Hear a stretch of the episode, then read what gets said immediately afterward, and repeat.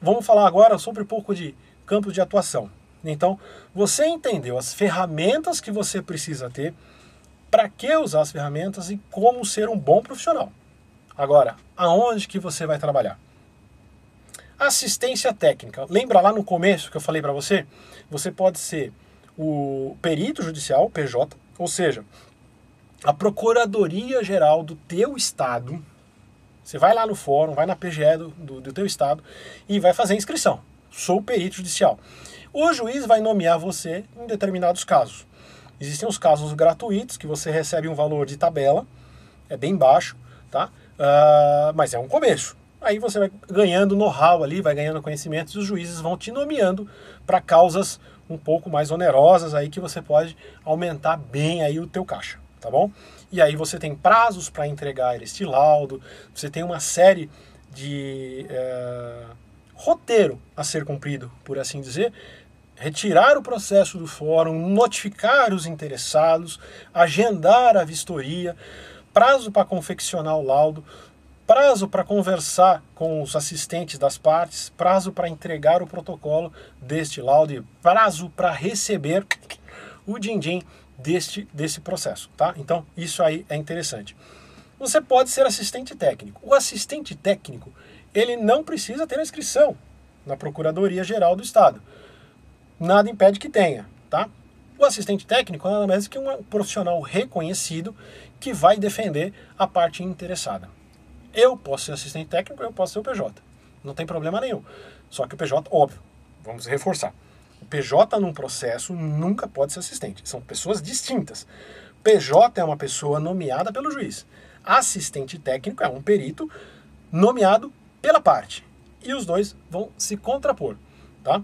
O, o assistente técnico ele vai querer uh, convencer o perito judicial de que aquilo está certo. O perito judicial ele não vai querer contrapor, ele vai querer entender se o que o PJ, o assistente técnico, está falando é verdade. Se ele concordar com o assistente técnico, ele vai chegar para o juiz e falar: seu juiz, está aqui no laudo, a parte está correta, está tudo certo, não existe prejuízo para a parte. Ponto, acabou o processo. Você, como assistente, ganhou para o seu cliente, está todo mundo feliz. O PJ pode, ao contrário, falar: olha, o assistente técnico está querendo ludibriar, está querendo ludibriar a sua pessoa, este, esta comarca, uh, passando informações falsas. Ou o que o assistente técnico está dizendo não condiz com a realidade. O processo é outro, a forma de construção é diferente. E aí o PJ vai ter que provar que o assistente está errado e mostrar para o juiz. E o juiz vai concordar ou não, e aí dependendo com, da, do conhecimento, do grau de conhecimento do juiz. Tá? Então, isso é a questão do perito técnico na parte pública, por assim dizer. Tá?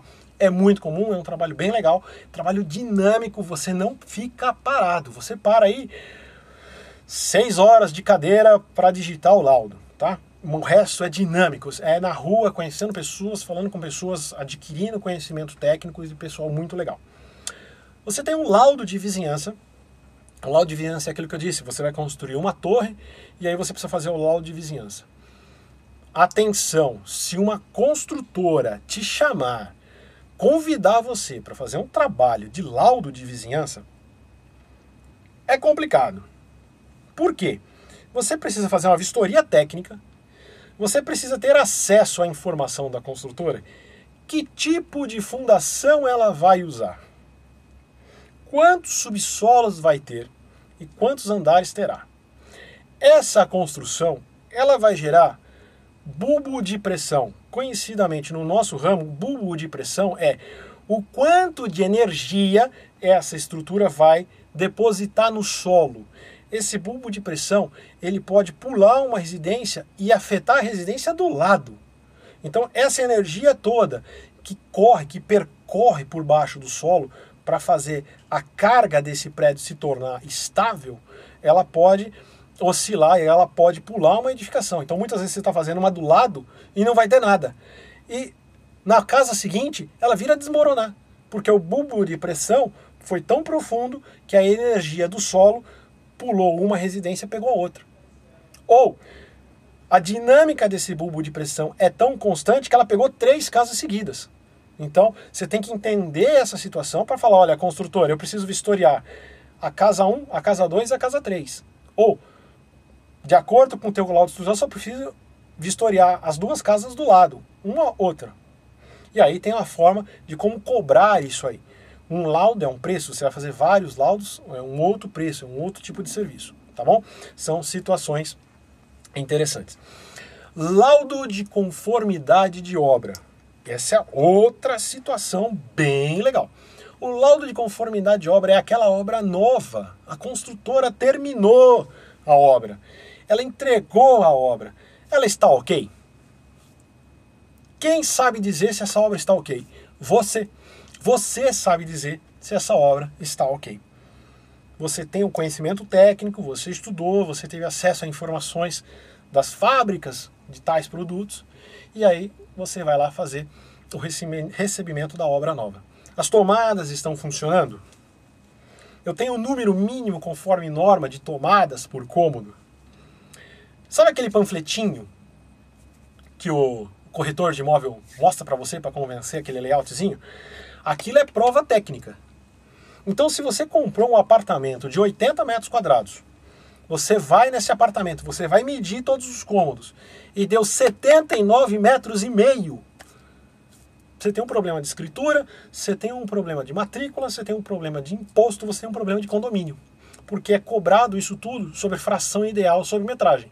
Te vender 80, você recebeu meio metro a menos. Tá errado, vai brigar com isso e você tem um laudo te provando isso. Então, laudo de recebimento de obra nova. Eu comparo mais ou menos assim. Quem já comprou um carro novo, vai fazer a vistoria para retirar o carro novo. É observado se não tem arranhão na lateral do carro, se não tem um abalamento no teto do carro, se a pintura está ok. Você vai testar, pô, o farol acende. Você vai testar, poxa, tem luz de ré, tem step, vai abrir o porta-mala, ah, o step está aqui, tá tudo certinho, você vai fazer a vistoria no carro. Vamos falar de valores? Você comprou um carro aí, 80 mil reais. Você fez toda a vistoria, vai fazer emplacamento, mais vistoria, pneu zero, combustível, tá tudo certinho. Você tem a garantia desse carro. Por que, que raios, que carga d'água você não faz uma vistoria para o imóvel que você comprou?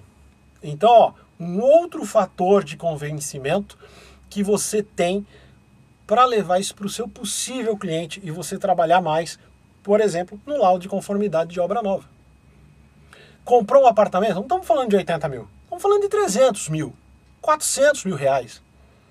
Né? Dependendo do apartamento que você for comprar, muito mais. O céu é o limite. E por que, que você só vai vistoriar o seu apartamento? Eu entrei a obra, o que, que você vai ver? Você não tem piso, tem nada, você vai ter que colocar tudo. Tá, o teu apartamento é só isso? Não! O teu apartamento é garagem. O apartamento que o teu cliente, né? O apartamento que o seu cliente comprou é garagem, é portaria, é caixa d'água, é área de lazer, é área comum. Você comprou tudo isso, você não comprou o apartamento. Quando foi vendido o apartamento para o cliente, foi oferecido área de lazer, academia, churrasqueira, quadra, piscina. Isso tudo está incluso no preço desse apartamento. E as pessoas que compram não têm este conhecimento, vamos chamar assim, técnico. E você tem. E aí você vai chegar e falar assim: olha, o apartamento é legal, mas o conjunto que foi vendido está cheio de falhas. Está aqui o apontamento no documento. Esse seu cliente vai poder brigar com a construtora e vai te agradecer muito lá na frente de todos os apontamentos, de todos os erros que tem aí nessa, nesse documento que você fez, nesse laudo de inspeção predial. Tá legal? Vamos lá.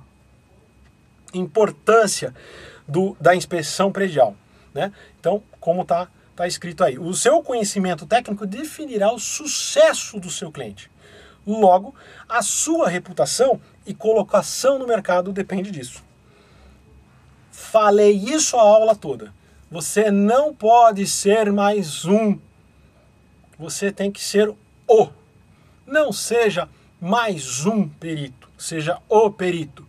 E a sua diferença começa logo nos equipamentos que eu te mostrei.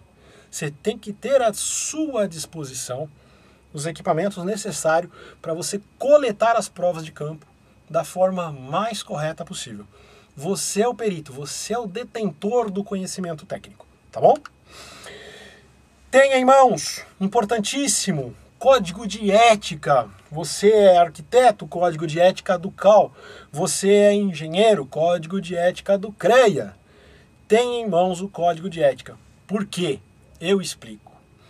O código de ética vai fazer com que alguns erros seus, de apontamentos, de erros de outros colegas, infrinja a ética. Você pode infringir a ética profissional. Então, toma cuidado. Outra coisa, o código de ética pode punir você por anotações erradas na ART ou na RRT. Então, é um documento contratual, preencha com calma, preencha correto, pague a ART, pague a RRT. Tá? Isso tudo vai comprovar a legalidade e a capacidade técnica que você tem, tá bom? Gente, primeira aula. Dúvidas? Vai falando, vai anotando. A gente vai no canal, a gente vai tirando as dúvidas. Vamos fazer uma revisãozinha básica do que eu passei para vocês até agora. Tranquilo? Então vamos lá. Revisão de conteúdo. Quais profissionais habilitados legalmente né, quais são os profissionais habilitados legalmente para executar o trabalho de perito? Quem pode ser um perito? Sabe? Falei aí, prestou atenção na aula? Quero a resposta.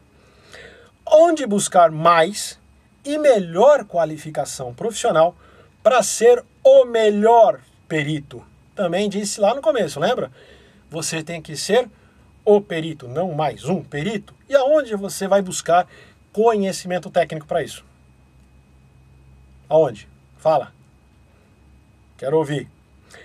Quem são seus clientes potenciais? Aonde estão seus clientes? Isso é importante. Você precisa fazer a manutenção financeira da sua profissão. E aonde estão seus clientes? Como você vai correr atrás desses clientes? Ou melhor, quando você é o profissional, quando você é o perito, como esses clientes vão correr atrás de você. Né? Quais serviços você fez para que esses clientes venham até você. Quem são esses clientes? Como que você vai identificar esses clientes para causar necessidade neles de vir a contratar o seu serviço de perito, por assim dizer? Quem são eles? Diz aí pra gente. Também quero ouvir, beleza? Vamos lá? Então, você respondeu corretamente o que eu te perguntei? Arquitetos e urbanistas e engenheiros são os profissionais habilitados legalmente para executar o trabalho de perito, tá bom? Lembra, olha, o laudo pericial pode ser multidisciplinar. A empresa me contratou. Na minha vistoria prévia, eu encontrei um objeto que precisa ser vistoriado por um engenheiro mecânico. Eu não tenho habilidade técnica. Não posso opinar legalmente sobre aquilo. Vou chamar um amigo meu, engenheiro mecânico, que vai falar sobre aquela peça metálica. O parecer dele, junto com o recolhimento de ART dele, vinculada à minha principal, vai para o laudo. E aí a gente tem responsabilidade solidária sobre essa ação. É um laudo multidisciplinar. Pode ser feito dessa forma, tranquilo, tranquilamente. As associações, na segunda pergunta, as associações, sindicatos, conselho de classe, fábricas e o IBAP do seu estado realizam periodicamente cursos de capacitação e reciclagem sobre os materiais. É ali onde você vai encontrar toda a sua capacitação técnica da melhor forma possível. Ninguém melhor para falar de uma tinta do que o próprio fabricante da tinta ninguém melhor para falar de um bloco que o próprio fabricante de bloco. Aprenda com eles e seja o melhor perito, tá bom? Os clientes, olá, construtoras, vizinhos de obras novas, Procuradoria Geral do seu estado, imobiliárias, corretores. Lembra que eu falei? Esteja na associação, conheça pessoas, pessoas te conhecerão. Então, nesses ambientes você vai encontrar o seu cliente. Não tenha dúvida disso. Sabe quem é um outro cliente muito importante para você? O seu colega de profissão. O engenheiro, colega seu de profissão, o outro arquiteto, colega seu de profissão. Lembra, os laudos podem ser multidisciplinar. um engenheiro colega seu pode ser chamado para fazer uma vistoria. Na vistoria dele, ele encontrar alguma coisa que ele não tenha domínio do assunto e ele vai chamar você para falar sobre aquilo. E aí você tem uma RT, uma RRT vinculada à principal dele. Então ele também é o seu cliente. Ele também pode convidar você a fazer parte de um laudo pericial. Tá ok? Eu fico por aqui. Logo mais tem mais informação para você, tá bom?